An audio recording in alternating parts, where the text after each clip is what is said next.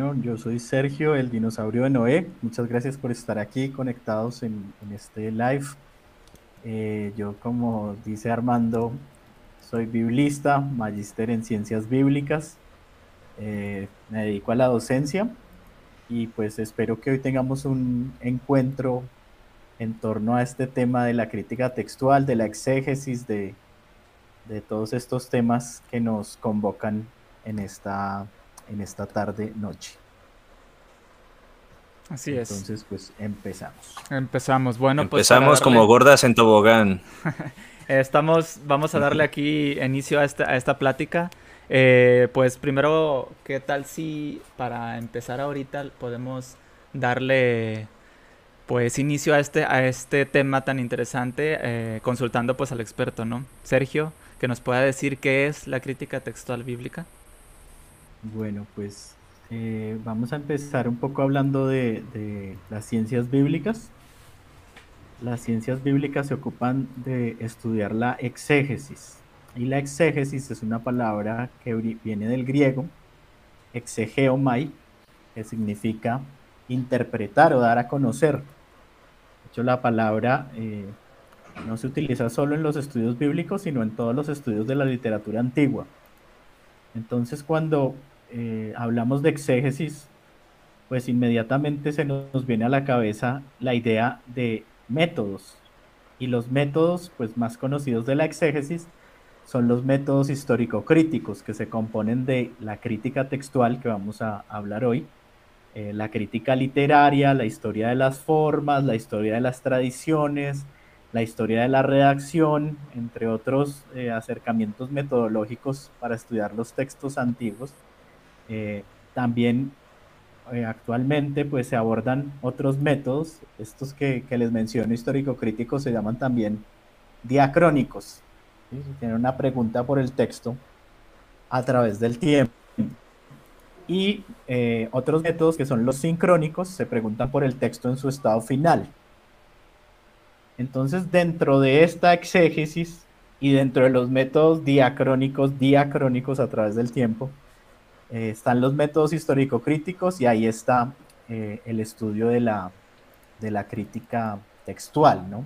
es la que vamos a hablar hoy.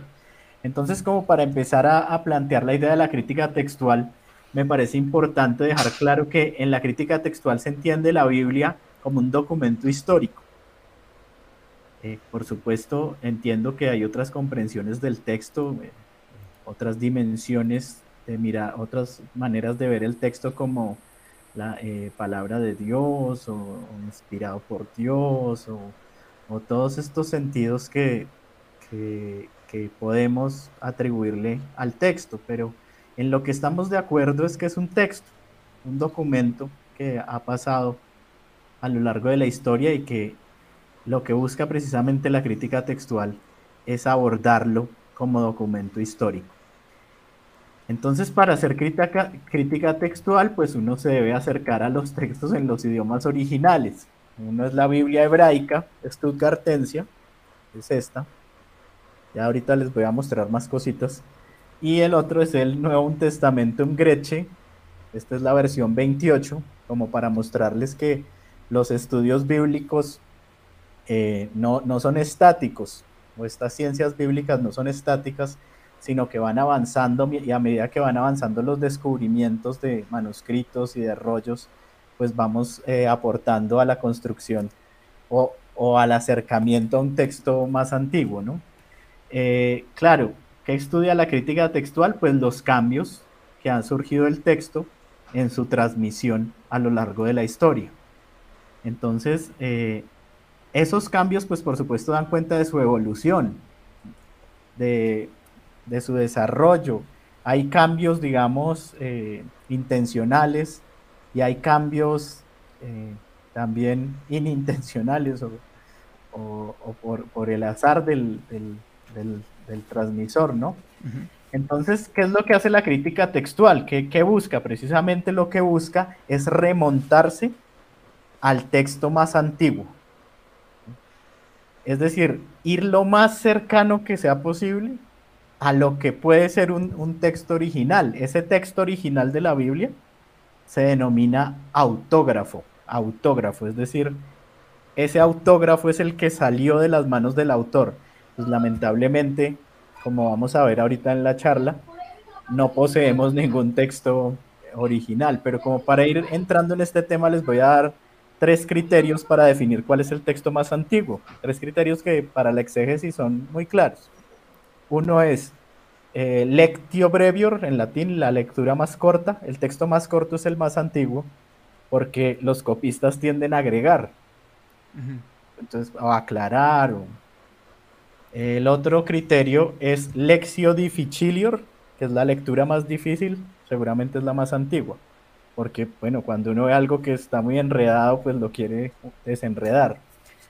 Y el otro es el más y mejor testimoniado. Entonces, eh, a lo largo de esta charla iremos mostrando que hay unos testimonios o unos documentos más importantes que otros y que han contribuido a la reconstrucción del texto que tenemos hoy. Así a grandes rasgos como para introducir el tema y no quedarme yo hablando solo. Sí, de hecho, bueno, como dices tú, el texto, los textos... mejor testimoniado. Eh, eh, tú decías que no se tienen textos originales, ¿no? Entonces lo que se hace es mediante, mediante la, lo, lo, lo que se tiene a la mano, se trata de llegar a la conclusión más exacta de lo que se escribió, ¿no? Exacto, exacto. Entonces lo que se busca es como ir hacia atrás, ir hacia atrás. Entonces, si uno se da cuenta, el texto eh, antes del siglo XV, XVI, con la imprenta, con Gutenberg, el texto se transmite copiándolo a mano. Claro, no, no, no es, hay algunos, bueno, algunos que, algunos, esto es muy interesante porque algunos de los copistas no sabían escribir. Entonces únicamente como, digamos, graficaban las letras en, los, en los manuscritos. Y de hecho, del siglo I al siglo IV es muy difícil conseguir un manuscrito, sobre todo el Nuevo Testamento, que es en, lo que creo que nos vamos a centrar hoy. Eh, y es, es, muy difícil porque se escribía en, en un material muy frágil, muy frágil. De hecho, el documento más antiguo que tenemos del Nuevo Testamento es el papiro Ryland o P95, que es un fragmento del Evangelio de Juan, capítulo 8, que data más o menos del año 120. Pero ya a partir del siglo IV, cuando se empiezan a, escribir en cueros, eh, en mejores materiales, pues eh, claro, se empiezan a preservar mejor los, los textos, ¿no?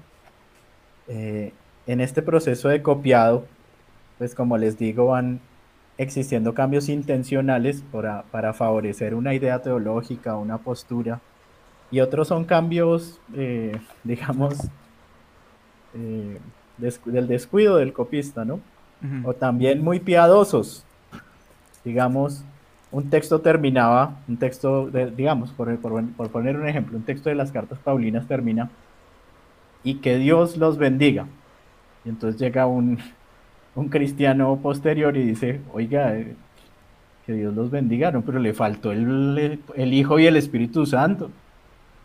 Entonces le pone ahí el Hijo, que Dios, Padre, Hijo y Espíritu Santo los bendiga. Entonces en ese ejercicio está, eh, y en la crítica textual eso se llama corromper el texto, está corrompiendo el texto. Eh, seguramente lo hace con una intención muy piadosa para aclarar, pero en ese momento el texto pero ya viene con una, intención, ¿no? Ya viene con una intención. Claro, claro. Y no es la teología propia del autor.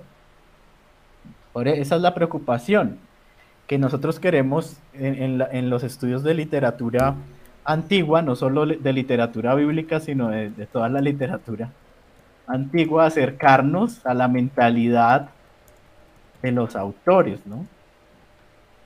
Y no lo podríamos hacer con, textos eh, que han tenido una serie de variantes. Entonces esa es la gran preocupación de la crítica textual, volver y acercarse al texto más cercano al, al original. Y, digamos, por, y, el original es una utopía porque aunque lo encontráramos, no sabríamos que es el original.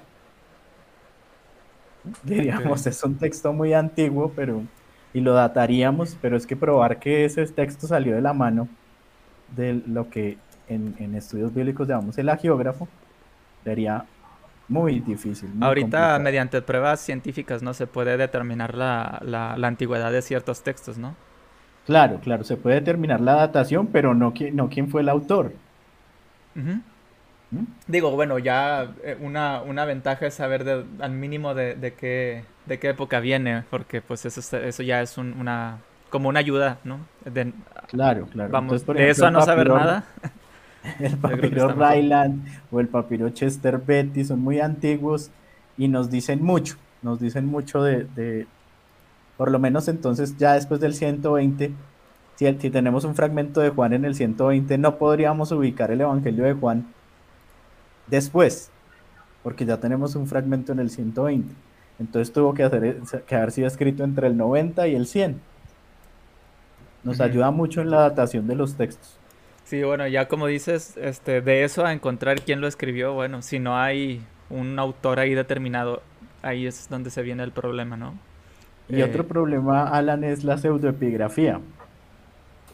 Y es que muchos de los textos, eh, eh, y esto era muy común en la literatura antigua, eran atribuidos a personajes conocidos en, la, en las comunidades no tenía ningún problema realmente, no, no, no era, no había normas APA ni derechos de autor. como no era muy importante quién lo escribió, ¿no? Es como simplemente se escribió ya. Sí, sí, sí. Y a veces, pues, la pregunta es, bueno, lo, lo importante es quién lo escribió o su contenido. Eso sería como una pregunta que nos podríamos hacer. Y claro, la pseudoepigrafía es pseudoepígrafe o, o la falsa atribución, o, la atribución a un autor que no es el el verdadero, era también una, un asunto como de tributo, como para honrar a aquellos que, alguna vez fueron importantes para las comunidades. Hacerles un homenaje, ¿no? Hacerles un homenaje. Era muy común en la, en la literatura antigua, no era algo extraño. Eh, yo creo que ellos no lo veían como, uy, voy a ponerle que esto lo escribió Pablo para que me lo lean. Yo creo que había, creo que había como una intención más de, una escuela, como que se generaba una escuela. Eso no solamente en los textos del Nuevo Testamento, en los del Antiguo Testamento, por ejemplo, el libro de Isaías se escribe en tres momentos distintos de la historia.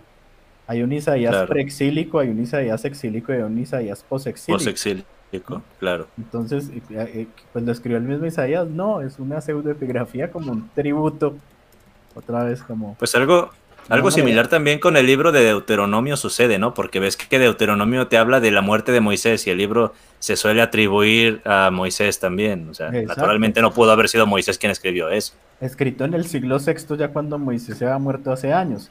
O, por ejemplo, eh, textos como, ya que, ya que estamos hablando de, de estos textos del Antiguo Testamento, toda la literatura sapiencial que se escribe más o menos entre el siglo IV y II antes de Cristo, toda se le atribuye a Salomón, que ya estaba muerto hace años también.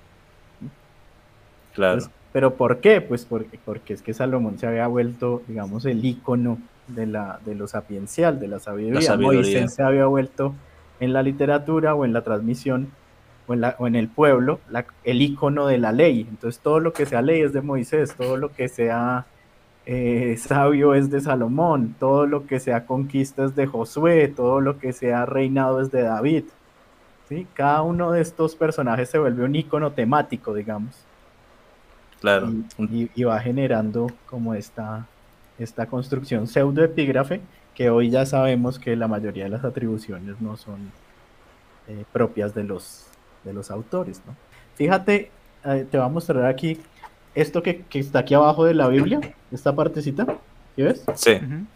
Esta partecita se llama el aparato crítico. Y aquí cada versículo nos dice de qué manuscritos fue tomado, de qué familias, de qué grupos textuales, cuál es el más importante. De hecho, los que hacen estos textos también están tomando decisiones. Sí. Están diciendo con los criterios que les decía, el más difícil, el más corto, el más y mejor testimoniado, están tomando decisiones para, para construir esta Fíjate, Bueno, continúa, continúa.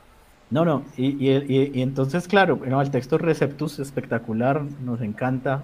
Si es, útil para los estudios de la crítica textual, bienvenido. Pero tenemos muchos, un avance en, la crítica textual mucho más amplio gracias a la investigación. Esto es una investigación de gente que trabaja de verdad, eh, juiciosa. Y entonces la Biblia que uno tiene en la casa, uno dice, ah, la Biblia es un trabajo que ustedes no se imaginan de personas que han cogido estos textos y han hecho esas versiones. Fíjate, estaba viendo un video, el que te pasé el otro día también ahí en el grupo. Fíjate, eh, había un señor que, se dedicó a, la traducción de la nueva versión internacional, él junto con otros, eran 20 en total, me parece, si no estoy recordando equivocadamente, y que te preguntaba eh, si tú participabas también en, en, cosas así, ¿no? Eh, él mencionaba que los biblistas que se involucraron en esta traducción se encerraron, que será, se encerraban, se encierran las personas a estudiar los idiomas, a estudiar las escrituras, todo este trabajo que involucra la traducción de, eh, más bien, elaborar una traducción de la Biblia les llevaba que 10, 20, 30 años encerrados ahí con sus familias. Es un trabajo bastante arduo que incluso muchas personas no están, no están conscientes de ello. Él hablaba del ministerio de la, de la traducción de las escrituras, porque mira, ¿cómo pueden ser a lo mejor maestros de la Biblia? ¿Cómo pueden ser pastores o lo que sea si no se tienen los textos? Entonces, este es un ministerio dentro del cristianismo bastante interesante. Y tú eres biblista. Yo quiero que nos compartas un poco acerca de tu experiencia o lo que a ti te ha tocado vivir, lo que has visto, qué sé yo. Claro, no, el ejercicio de traducción es un ejercicio complejo porque no es solamente trasvasar el hebreo al, español o trasvasar el griego al español. Implica una comprensión del autor profunda, de su cultura, de su momento histórico, de las palabras que está usando. Hay palabras que tienen 24 acepciones, por ejemplo, logos, logos en el Evangelio de Juan. Logos puede ser discurso, verbo, palabra, principio ordenador de todas las cosas. Entonces, claro, el, traductor tiene que tomar una decisión. Y para tomar esa decisión tiene que conocer el contexto cultural, la teología del autor, eh, las perspectivas históricas, la semántica de las palabras y cómo cada idioma en sí mismo es una manera de entender al mundo y al ser humano. Entonces, por ejemplo, eh, en, mi trabajo de traducción, a veces pues, me veo como en ese reto, porque uno puede tomar varias opciones y, varias muy válidas. Y eso es lo que vemos en nuestras versiones de las Biblias, ¿no? Sí. Ay, es que aquí dice verbo, ay, es que aquí dice palabra, eh, ay, es que aquí dice logos. Yo dejaría, por ejemplo, si yo fuera traductor de, de Juan 1.1, pondría logos. Logos ya es una categoría teológica en sí misma, ¿no? Entonces, claro, eh, eh, este ejercicio de traducción, que, como si tú lo entiendes, Armando, como ministerio.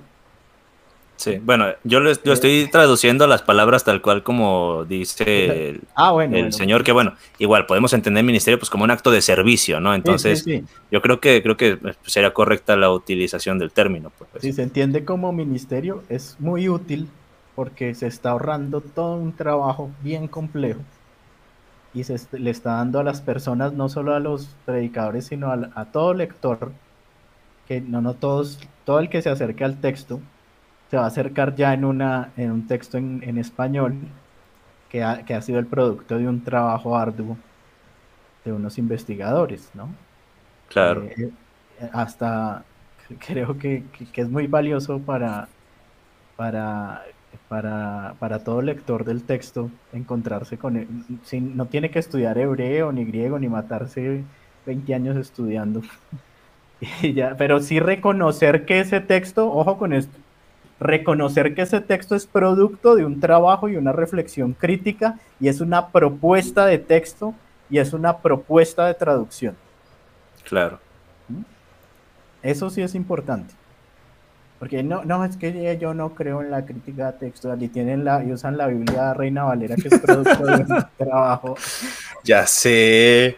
No, brother. Sí, eh, te digo que esto es un rollo que escuché que tenía que ver con el ver comprometidas algunas de las creencias importantes, de, sobre todo en materia de la divinidad de Jesucristo, ¿no? Porque es, es una de las cosas que más se suelen decir. A mí cuando por primera vez alguien me habló acerca del texto recibido y el texto crítico, el tema central en el que giró toda la conversación es precisamente la divinidad de Cristo. Decían, por ejemplo, que la nueva versión internacional, que muchas otras versiones que tienen más contacto con el texto crítico, están eh, corrompidas. O sea, que tienen una corrupción que básicamente viene de los gnósticos y ahí viene una cosa que considero importante comentar también. O sea, los defensores del texto, del texto recibido suelen decir que los textos más antiguos pudieron conservarse precisamente porque eran textos que habían sido adulterados por los gnósticos y que al haber sido adulterados, los cristianos de, de aquella época dejaban de usarlos porque los tenían ahí marginados y en cambio los textos que sí usaban, aquellos que consideraban que eran más fieles a los originales, eran los que usaban en, en los servicios, las sinagogas y demás, y por el uso se deterioraban y por, y por esa razón no llegan a conservarse hasta nuestros días. Esa es la, objeción básicamente que he visto que tienen ellos y me gustaría que, nos dieras tú también tu opinión aquí. Lo que dice Armando me parece como teoría de conspiración. es que lo importante es, mira, coger los textos e ir hacia atrás. Eso es lo que hace la crítica textual. Con lo que hay. Sea un texto más antiguo y, y responde, por ejemplo, a la mentalidad de otros textos del autor pues porque vamos a descartarlo.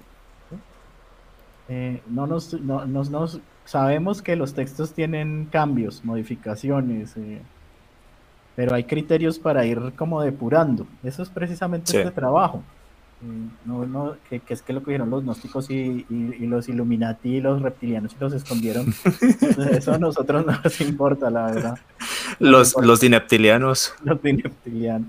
Nos importa trabajar con lo que hay, con lo que hay en los textos. Eso es nuestro interés. ¿sí? Con lo que tenemos. Si hay unos documentos y unos manuscritos para trabajar con ellos, con esos trabajamos. Y si aparecen otros, como por ejemplo para los estudios del Antiguo Testamento, los textos de Qumran, nos, estamos felices eh, de, estudiarlos y, porque nosotros trabajamos es con documentos, no con imaginaciones de que si usaron unos y no usaron otros. me menciona que ah, este, este hombre John Meo en el 1700 algo que hace su traducción, ah, su traducción del Nuevo Testamento ah, griego, él observa, por ejemplo, algunas...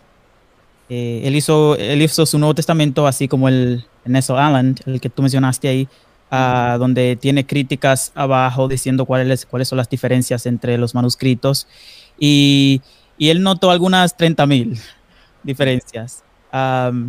y luego con los, como él, él, él, solamente está usando 100, alrededor de 100 manuscritos para, para, eh, para hacer su, su, versión griega.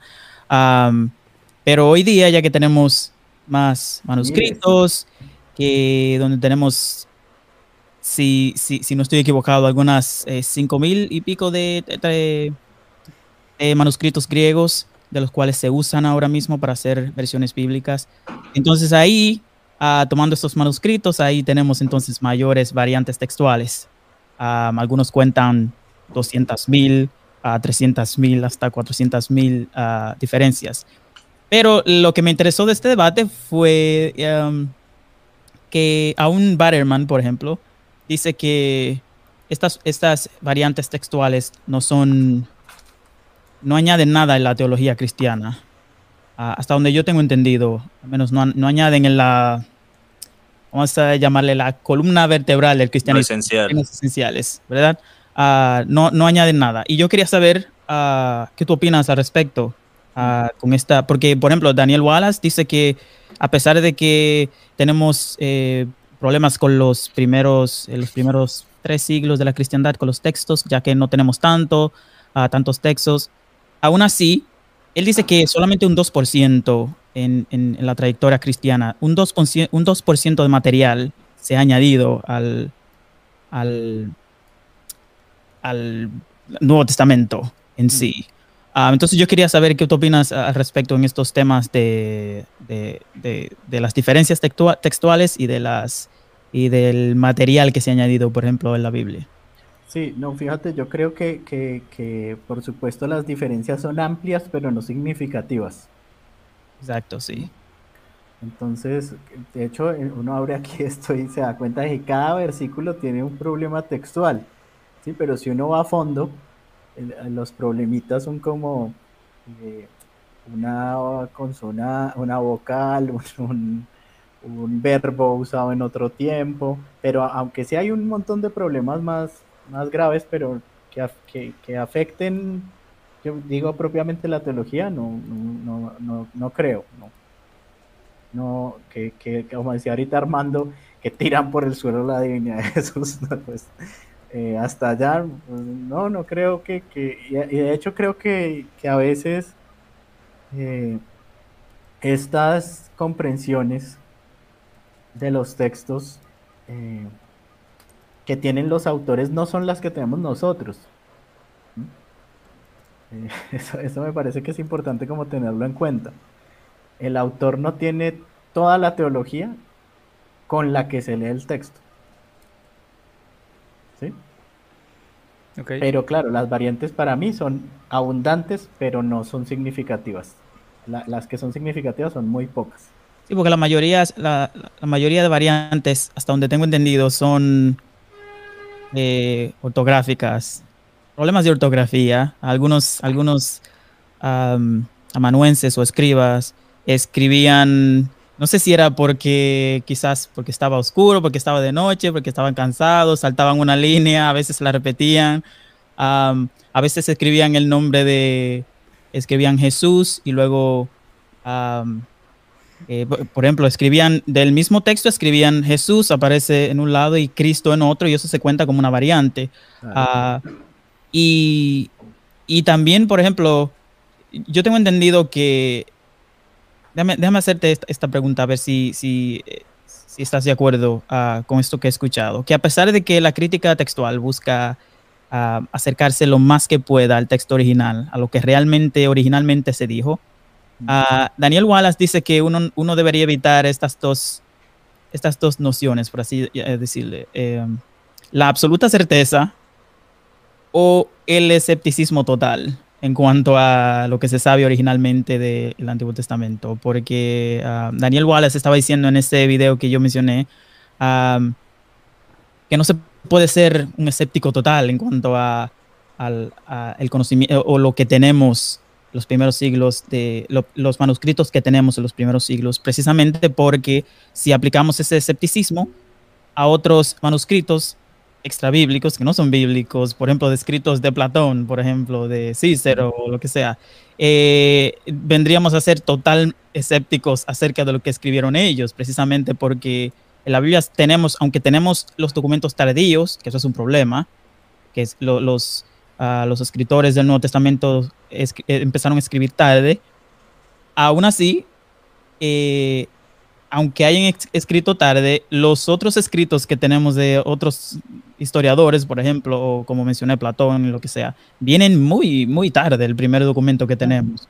Entonces él decía, si mantenemos un escepticismo acerca de, por el hecho de que hay pocos manuscritos y que se escribió tarde, entonces mantendríamos, tendríamos que mantener un escepticismo acerca de los otros escritores, historiadores y filósofos que escribieron en esa época más o menos. Claro, eh, lo que dices, por ejemplo, eh, la Biblia, de hecho, los textos del Nuevo Testamento tienen más suerte que otros textos antiguos. Eh, por ejemplo, los textos de Virgilio, del poeta latino Virgilio, se escriben cuatro siglos después de su...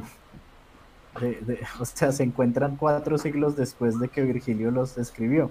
Y copias y copias y copias se reconstruyen, pero el más antiguo que tenemos es cuatro siglos después de que vivió Virgilio. O Platón, de hecho, Platón 13 siglos después, ¿no? Sí, estaba leyendo lo mismo que esos... Es más, hablando de Sócrates, de Sócrates no se sabe nada prácticamente más que escritos de él. O sea, directamente escritos de, Sócrates no hay. más que historias y, y gente que, Lo que dijo Platón. Lo que dijo Platón de Sócrates y así. Entonces, de ahí más no se sabe. Y aquí en la Biblia tenemos textos, como les digo, el, por ejemplo, el P95 del año 120.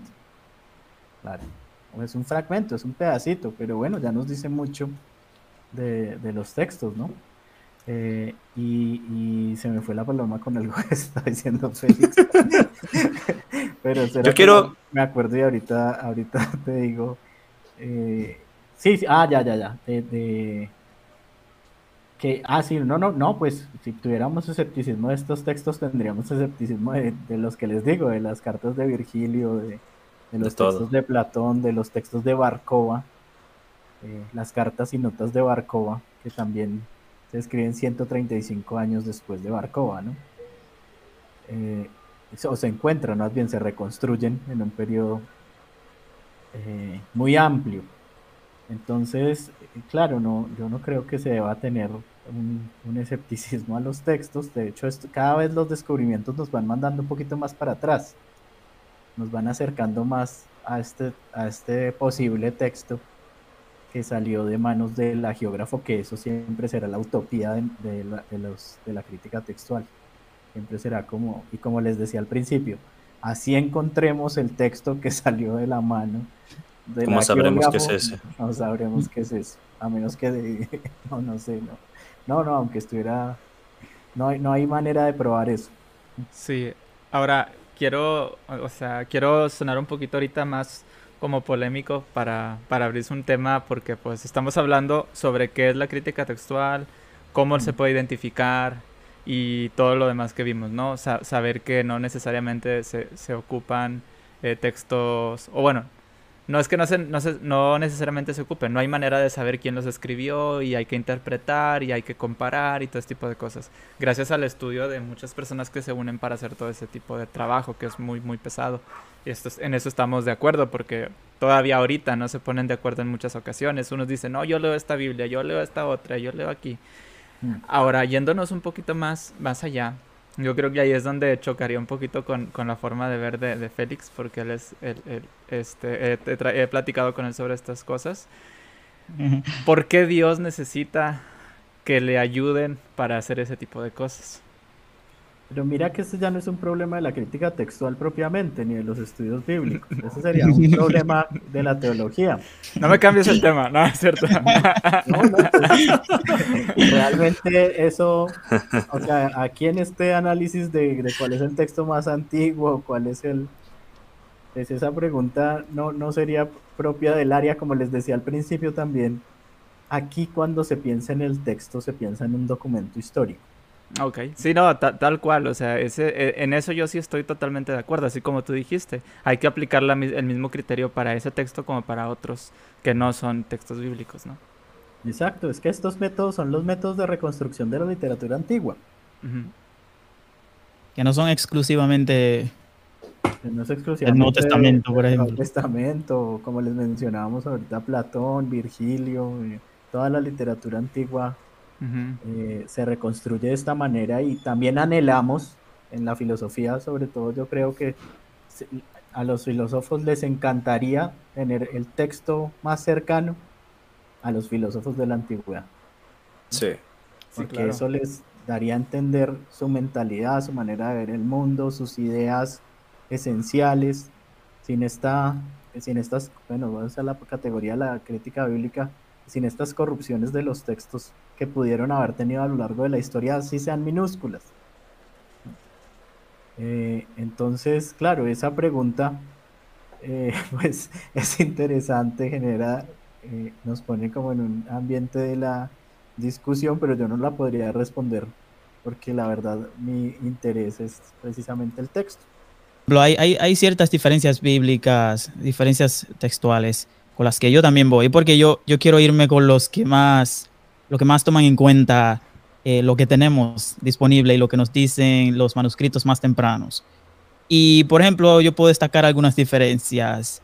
Por ejemplo, el final, el capítulo final de Marcos, creo que entero es que no aparecen los manuscritos principales. También la historia de la parte que la parte que habla de las señales, ¿no? Que dice que impondrán las manos sobre los enfermos y Exactamente, ah, también También el, la historia de la mujer eh, sorprendida en adulterio no aparece en los manuscritos más tempranos. También eh, el número de la bestia, 666, aparece en los manuscritos más tempranos como 616. Sí, sí, sí.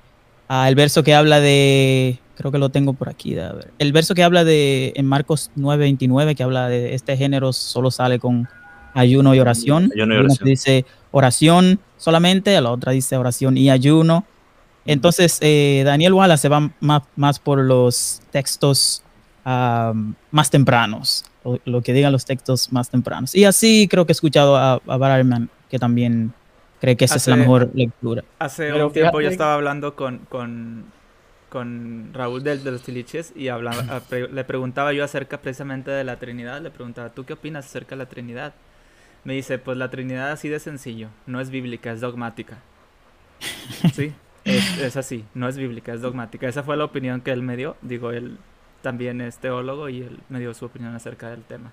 Y pues ahí es donde estaríamos ya, yo, ese es que es el detalle, ya es cuestión de opinión, porque unos pueden opinar una cosa y otros pueden opinar, incluso sacándolo directamente del texto. Entonces ahí se vuelve un problema muy grande.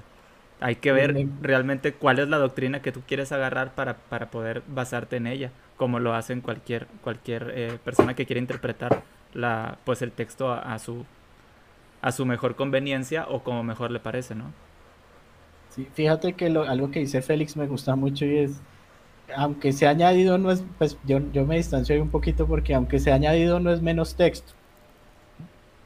Es que el final de Marcos es añadido pues solo hace menos texto o, menos importante, o pues si hay pseudoepígrafes, pues este porque no, o, este texto de la mujer adúltera que se piensa que es más lucano que juánico, y por eso no es importante, eso le quita valor, o me parece que, que esas, es, que, no, yo me voy solo por los más antiguos, pues es que eso sería un problema el, texto que tenemos es un texto que, claro, ha sido reconstruido, tiene sus variantes, pero eh, me parece que es un texto como está, muy, muy, muy interesante, sí, es un producto de un proceso histórico, con unos añadidos y, otros, pero como llega hasta nosotros es, es como llega, es, un es, todo un proceso histórico de reflexión de unos textos que aparecen, de otros que desaparecen, de unos cambios, de otros. Reconocemos que esos son añadidos, ¿no? Reconocemos que ahí hay variantes, pero eso no lo hace menos texto. Pues sí. Yo, texto tan hermoso como la mujer adúltera. es que me parece que es muy chévere. Pues me parece que, que no, no, no podríamos como decir, no, es que ese no lo vamos a leer porque ese no es no, no salió de la mano del autor Juanico, que realmente vaya usted a saber si, si Juan el Apóstol escribe el texto.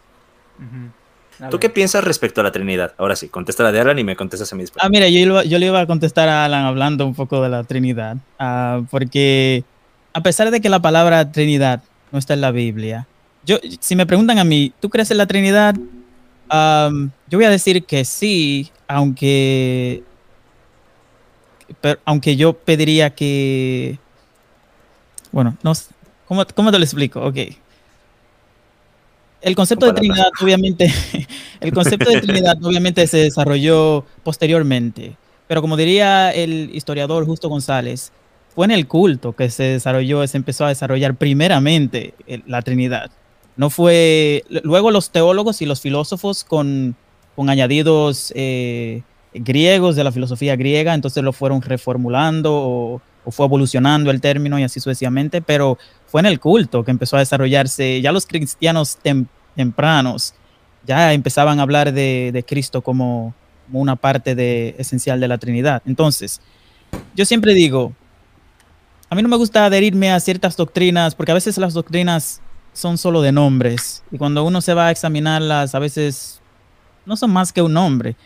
Por eso yo le digo a, las personas, cuando me hablan, me preguntan sobre la Trinidad, yo digo, si me, si me pueden sacar una versión de los textos bíblicos o de la, de, la, de la historia que tenemos acerca de Jesús y lo que hizo Jesús y lo que él dijo que fue en los cuatro evangelios, y tú me sacas una versión eh, de, de la relación entre Jesús, eh, el Espíritu Santo y el Padre, o al menos entre Jesús y el Padre, que sea coherente con el texto, yo lo voy a aceptar. Ah, a, eso, a, eso, que me refiero, con que no es necesariamente el término Trinidad, es solamente explicar eh, la relación de Jesús y el Padre, uh, siendo fiel a los pasajes que hay. Y Pero sí, yo tendría que, ver, ¿no? Porque estamos hablando de que ahí se le está dando una bueno, es una identidad eh, triple a, Dios, ¿no? Y los, hay, hay, gente que dice, no, es que Dios, bueno, Dios, Jehová o como quieran llamarlo, Dios, Yahvé y Jesús y el Espíritu Santo son cosas totalmente distintas. No necesariamente pertenecen a una Trinidad. Entonces ese, ese, es el debate en algunas ocasiones. Digo, lo, lo, he, lo he visto eh, que hay gente que lo, que lo, lo pone como en duda, ¿no? Sí, lo que, pues eres, yo... eres ex testigo de Jehová, brother. Ahora sí que ese también es uno de los puntos de más, digamos, conflicto entre católicos y testigos o evangélicos y testigos, ¿no? sí, porque mira, lo que hicieron los, los filósofos posteriores fue tratar de eh, sacar un, tipo de doctrina o formular, eh, formular un tipo de doctrina que sea coherente con lo, con lo que nos dicen los textos, los textos bíblicos no fue como si ellos se sentaron a decir, bueno, vamos a inventarnos este, este término Trinidad.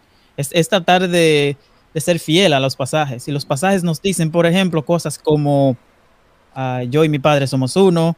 Ah, hay, hay muestras donde van a, quieren matar a Jesús precisamente porque la acusación es, él, siendo hombre, se hace a sí mismo como si fuese Dios.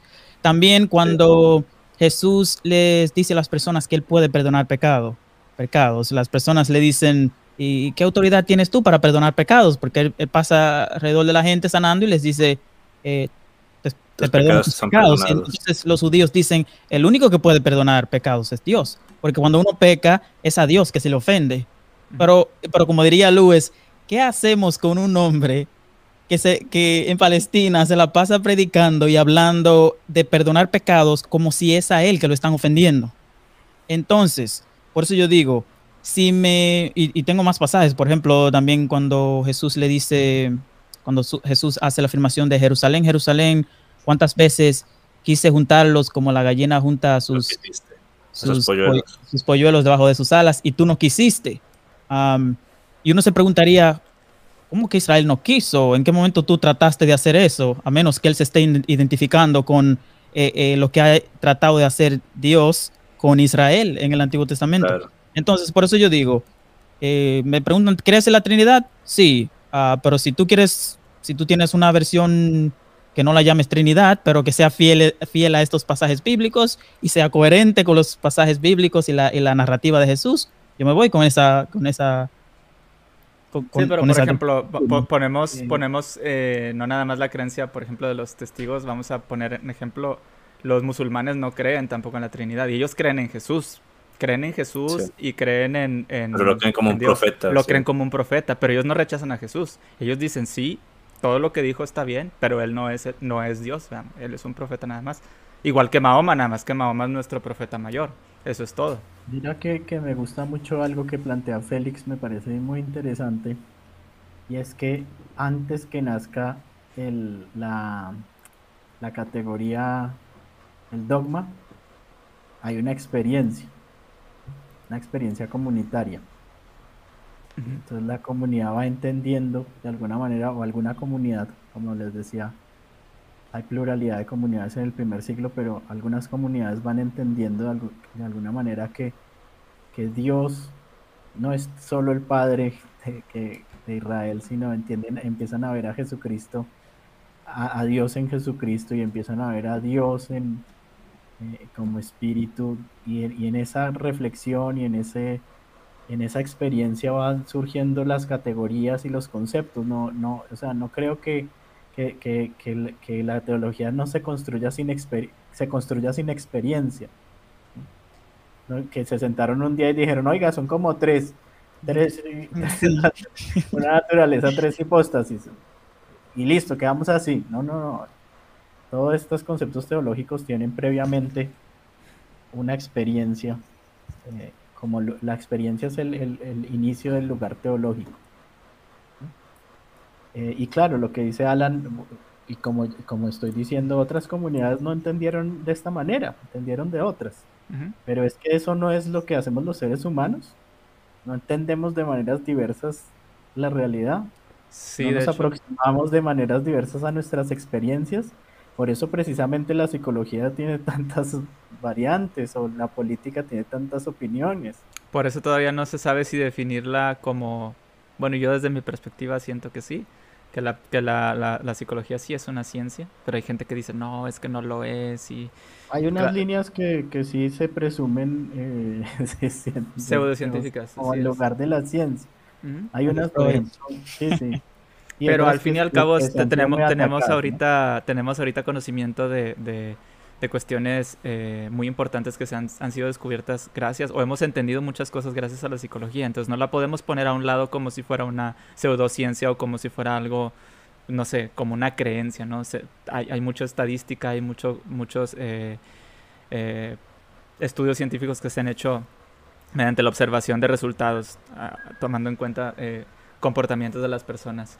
Quisiera, quisiera hacer, eh, aprovechar para responder la pregunta de una persona que aquí nos está saludando, que Kagetsuki Yoru dice, yo no sé nada de hermenéutica ni de exégesis, pero precisamente eso, si cada quien interpreta lo que mejor le convenga, entonces todos, este, dando por hecho que todos estamos equivocados o que todos están equivocados porque nadie tenemos una verdad absoluta, entonces ¿quién tiene la razón? Dice.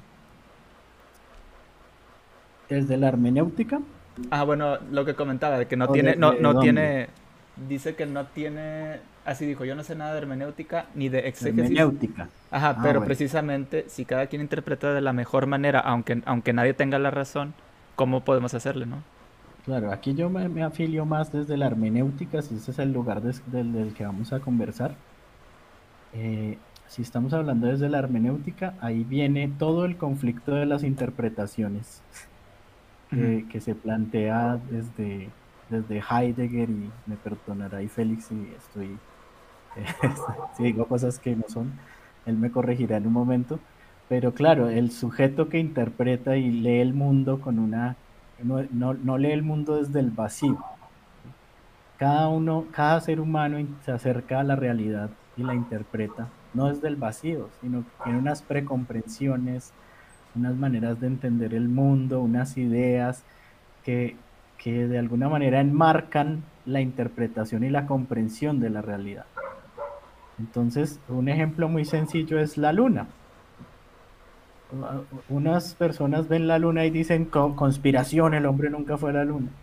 Otros, los enamorados ven la luna y dicen, ay, te regalo la luna, mi amor. Los niños ven la luna y dicen la luna de queso. Eh, los antiguos ven la luna y dicen que es un dios. Los científicos ven la luna y... Claro, estamos viendo lo mismo, pero lo estamos interpretando de maneras distintas. Eso es la hermenéutica. Pero ¿por qué queremos interpretar igual? Quiere que, el que quiera que interpretemos igual se está posicionando, se, está tomando una postura del poder. Y se está eh, y digamos, yo sigo mucho pues, mi, línea de la, de la, de la, de la psicología, que, es, es, muy eh, psicología social.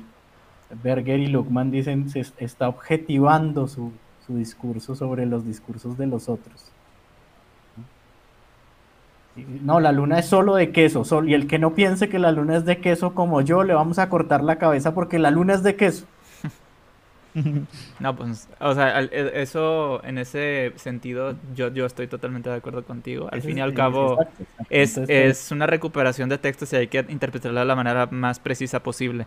Yo, yo creo que el único problema, yo no tengo ningún problema con lo que tú estás diciendo, yo creo que el único problema es cuando viene alguien y te dice, esta es la verdad. y luego viene alguien y toma ese mismo texto, lo interpreta de otra manera y te dice, esta es la verdad.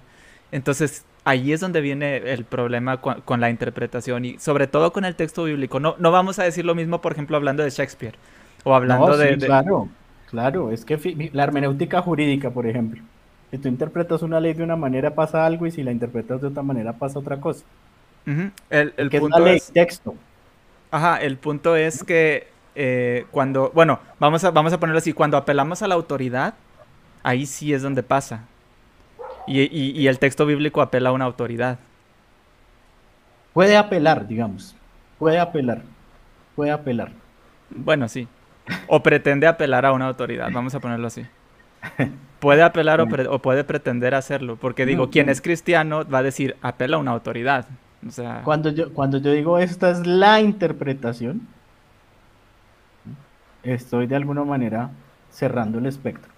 Cuando yo digo esta es una posible interpretación, lo estoy abriendo. Por eso, digamos, yo soy ajeno a esas discusiones entre que ustedes son como expertos entre testigos y no sé qué. Ex testigos, por favor. Eh, pero yo, yo, por ejemplo, yo soy ajeno a estas discusiones, no podría decir mucho, pero sí entiendo que, que se está tratando de alguna manera de tomar la, el lugar de la interpretación válida, cuando al contrario deberíamos acercarnos al texto con humildad y decir, la mía es una posible interpretación desde lo que alcanzo a comprender, desde mi comprensión del mundo del autor, desde mis categorías y comprensiones del griego, del hebreo, lo que yo puedo decir de este texto es X o Y. Y ya, así es. Perfecto. Humildad, humildad intelectual. Y creo que los textos, no solo estos, sino todos, son posibilidad. Yo leo un, a veces hay algunos autores que me gustan y vuelvo y me leo el mismo texto y encuentro un montón de cosas que, ni me había dado cuenta que, que, estaban ahí. No, y al final es por eso hay una materia que se llama lectura comprensiva, o sea, no nada más se trata de leerlo, sino de entender el texto que se está leyendo. Y como dices tú, cada vez que le das una vuelta nueva a un libro que te gusta y de repente dices, ay, no me acuerdo de esto, o, a esto no lo presté, no, no le presté atención, o tal vez viene una referencia de algo que tú no conocías antes y ahora sí, y lo entiendes de mejor manera. Sí, sí, es bastante importante. Aquí alguien eh, mandó un mensaje directamente para, para Sergio. Ángel, Ángel Palma dice, justo acabo de hablar con Dino acerca de las interpretaciones. Acaba de mandar un mensaje, entonces pues... Qué bueno. Saludo Ángel. Y no, claro, eh, es, esto es una riqueza más bien, a mí me parece más bien que el que dice que esta es la interpretación siempre lo dirá desde una posición de dominio, de poder sobre los otros. Así es. sí. También en la filosofía, yo me he dado cuenta que en artículos de filosofía los revisores, yo siempre, siempre en la universidad me siento al lado de los profesores de filosofía y están revisando textos de, así para artículos de publicación y dicen, no, aquí está interpretando mal al, filósofo y esto no es lo que dice el filósofo tal.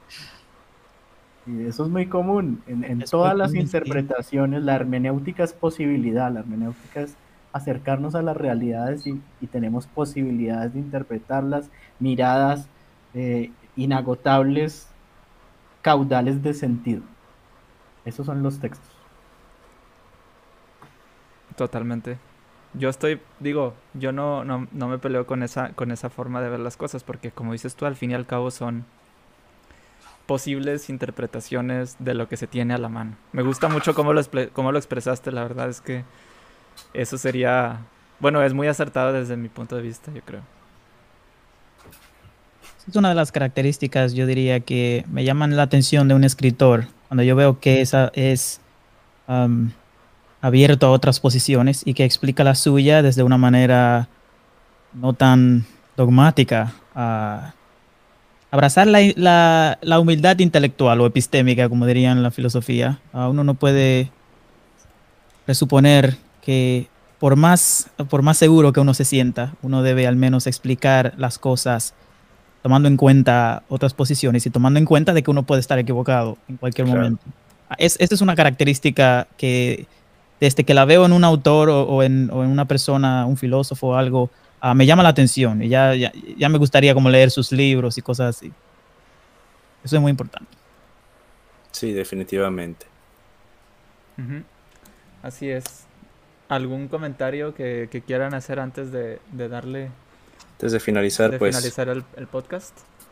No, no, eh, hablando otra vez de este tema de la hermenéutica que me parece interesante, no es matemática, la hermenéutica es un arte, hermenéutica tecné, tecné en griego es, es arte, ¿no?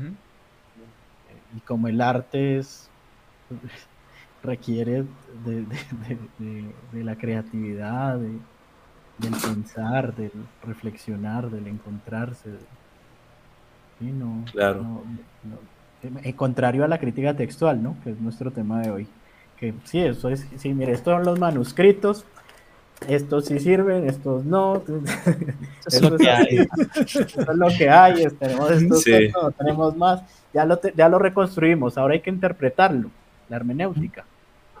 Y ahí sí viene el, la técnica. Ya de la hermenéutica sigue la teología. Digamos, no sé, no sé si podríamos, podríamos como colocarlos en un orden.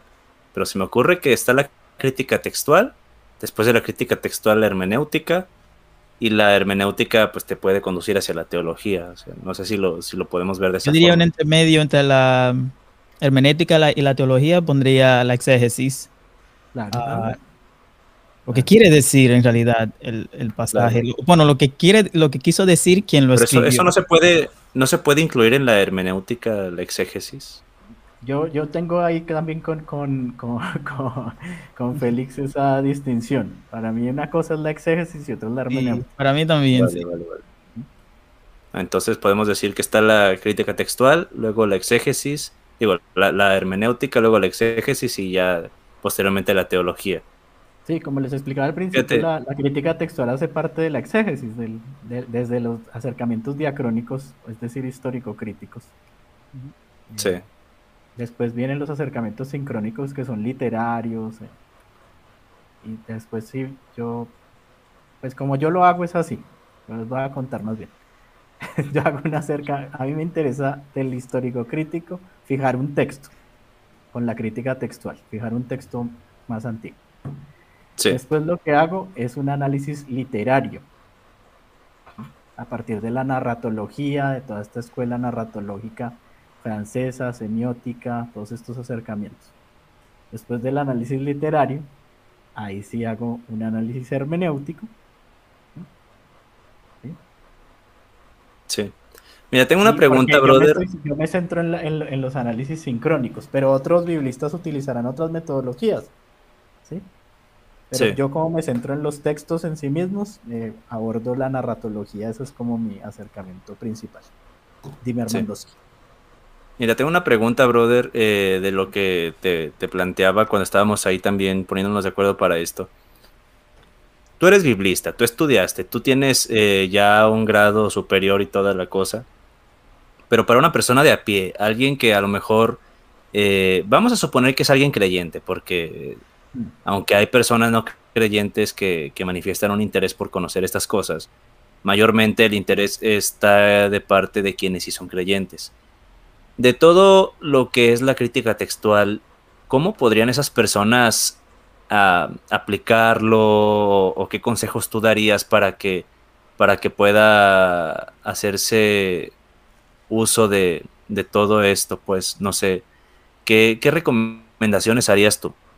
alguien que no es biblista. Para esto, esto me gustaría nomás dar un, dar un punto. Eh, Ángel Palma está haciendo precisamente esa pregunta aquí en los comentarios.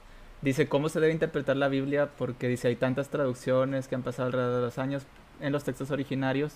Dice, en las fuentes teológicas me, me imagino que ha de ser muy difícil.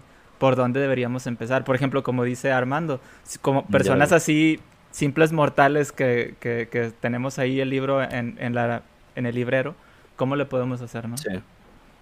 Bueno, yo recomiendo, por ejemplo, una Biblia que es la Biblia de Jerusalén. ¿Por qué la recomiendo? Por, su, por sus comentarios al pie de página. Son comentarios más, eh, un poco más exegéticos que otros comentarios que son más teológicos o explicativos. Eh, por ejemplo, en la Biblia de Jerusalén vamos a encontrar todo lo que nos contaba Félix hoy. De este texto es un añadido, o este texto no, no está en los manuscritos más antiguos, o sí, la Biblia de Jerusalén es muy chévere para estos acercamientos. Otros son herramientas como bibliaparalela.com, muy interesante porque mm, les pone el texto en griego y al lado les pone eh, en, en, inglés. Bueno, pues ustedes si no saben inglés le ponen ahí translate arribita con el... y ahí les aparece en español o en hebreo, es súper interesante y también herramientas que se puedan conseguir como Works o Logos. Eh, logos. Y también eh, sigan al dinosaurio de Noé y si tienen dudas le preguntan o Félix también les puede ayudar. Claro que sí. Digan al dinosaurio que haga más videos también. Sí. Pongan su granito de arena. ahí eh, para que haga más videos. Sí. Suscríbanse a su canal, denle me gusta, coméntenle para que se evite la extinción. Escuchen la cancioncita del final. De todos Sergio los es el dinosaurio que no que la cante él. pero entonces, no, mira que esto es muy interesante esa pregunta porque no todos tienen que ser filósofos, no todos tienen que ser expertos en crítica textual, en hebreo, en griego, pero todos de alguna manera, gracias a, la, a, las redes, a la tecnología, podemos acercarnos a los textos a, a descubrir un montón de cosas y, a pelear con mejores argumentos si les gusta pelear o debatir con mejores argumentos. Pues para que debatan contra nosotros. para que debatan contra gente como Armando y como yo. No, también Armando y, y, y, Alan pueden, claro, con todos estos recursos, pues no, no, cuando les digan algo van a tener argumentos para decir que sí o que no. Claro. Es que fíjate, uno, uno tiene que conocer las cosas sin importar cuál sea su, su filiación o, eh, de qué manera eh, piensen. Porque digo, no hace falta que seas cristiano para que conozcas estas cosas. En nuestros casos, pues bueno, Alan no es cristiano, yo tampoco, pero de alguna forma tuvimos un acercamiento porque en, en su momento pues, fuimos creyentes, ¿no? Digo, hay gente que va a decir, no, es que no fueron verdaderos creyentes. Bueno, ponle tú que no verdaderos creyentes, lo que sea, pero tuvimos un acercamiento a, través de, de, la... Pues es que iba a decir de la fe, pero van a decirte de la falsa fe. Vamos a decir de la falsa fe, o de la falsa experiencia de conversión, o como quieran. Pero tuvimos un acercamiento a través de eso, pero digo... Pero habrá gente, habrá gente que a lo mejor no tenga ese trasfondo pero que de alguna manera se interese por estos temas, bueno, ya tenemos aquí el ejemplo de la Biblia de Jerusalén, o de logos y demás herramientas que nos ha compartido nuestro buen dinosaurio sobreviviente del diluvio. Entonces, eh, aquí podríamos, podríamos animar a las personas a que, a que conozcan esto, ¿no? Digo, incluso como parte de una cultura, como parte de un pasatiempo, si tú quieres, o sea, si, si, si a ti de alguna manera te entretiene conocer cosas, esta es una buena oportunidad. Ahora, volviendo al tema este de la extinción y de los dinosaurios, pues quiero que nos hables un poquito de por qué el dinosaurio de Noé, porque estábamos, creo que en privado cuando nos platicaste estas cosas, ¿no? O sea, quiero que nos cuentes eso. Eh, eh, es más, te, tengo, te tengo una queja, tengo un reclamo contra ti, brother. ¿Por, Qué no, ¿Por qué no llevas puesta tu pijama de dinosaurio? A ver. Sí, te hemos visto con ella en fotos. Sí. Sí, sí, No, no, ahí está. Creo que está ahí guardada en el. Dijiste que, dijiste que cuando llegaras a los no sé cuántos eh, seguidores en, Facebook te ibas a salir corriendo. Todavía está. cuando llegué a 20 mil en Facebook y ya tengo 16 mil. Ya mero, te sales corriendo con el, con, el disfraz, ¿no? Eh, no, iba a decir algo que me, que me gusta mucho que dice Armando. Y es que y, también me corregirá Félix, que es el filósofo. Yo aquí estoy como diciendo cosas con mucha cautela. Mucho cuidado. Te está viendo, te está viendo con cuidado, ¿no? Yo igual, yo igual. Para conocer Occidente, para conocer Occidente, es necesario conocer los textos bíblicos. Sí. La cultura está muy arraigada a, ese tipo de, textos. ¿Te detuviste un poquito, Sergio? ¿Me escuchan? Sí, ya te escuchas. Me dañó esto. Ya, ya, ya. Ya volvimos, ya volvimos. y, y, para conocer Occidente... Pensamos que había sido un meteorito. Sí, ahí por, por, ponerme a decir estas cosas. ya sé. y para conocer Occidente es necesario conocer la filosofía griega. Para conocer cómo pensamos, por qué pensamos así, por qué entendemos el mundo de esta manera. Sin esto, imposible. O sea, vamos no hay a tener una comprensión de nuestro mundo superficial. No hay una verdad absoluta y por eso tenemos que investigar un poquito. Aunque sea un poquito, o, mínimo, eh, pues tomar ayuda, ¿no? De la gente que estudia de este, este tipo de cosas, ¿no? O la gente que, trata de comunicarlo. Eh, precisamente por eso nosotros estamos haciendo ese tipo de, de, videos para que la gente pueda pues encontrar esta información, ¿no? En, en, internet no hay mucha información. Darle la curiosidad. Ajá, así es, no hay tanta información en, pues sí hay, ¿verdad? Pero no, no se difunde tanto en, nuestro idioma y hay que darle, hay que darle difusión. Me gustaría darles la palabra a, ya pues a, Armando, a Sergio y a, Félix para que pues se puedan despedir aquí de, de, los que nos están viendo antes de darle finalización al podcast. Sí, el que guste. Síganme en Instagram, en TikTok, en YouTube. Me encuentran como Armandoski Trotsky. Sigan al buen dinosaurio y sigan al buen Félix. Sigan al buen Alan y sean felices si es posible, preferentemente sin perjudicar al prójimo y usen preservativo, no sé qué más les puedo decir. lean, lean el texto crítico, bueno, lean sobre el texto crítico y el texto recibido, es un tema chido. Ya nos dio herramientas como quiera Sergio por ahí. Sí. Sergio. Bueno, no, no, muchísimas gracias por estos espacios de, de diálogo, de poder compartir, de invitar a las personas a que se acerquen a este texto que pues para mí es maravilloso y ha sido maravilloso.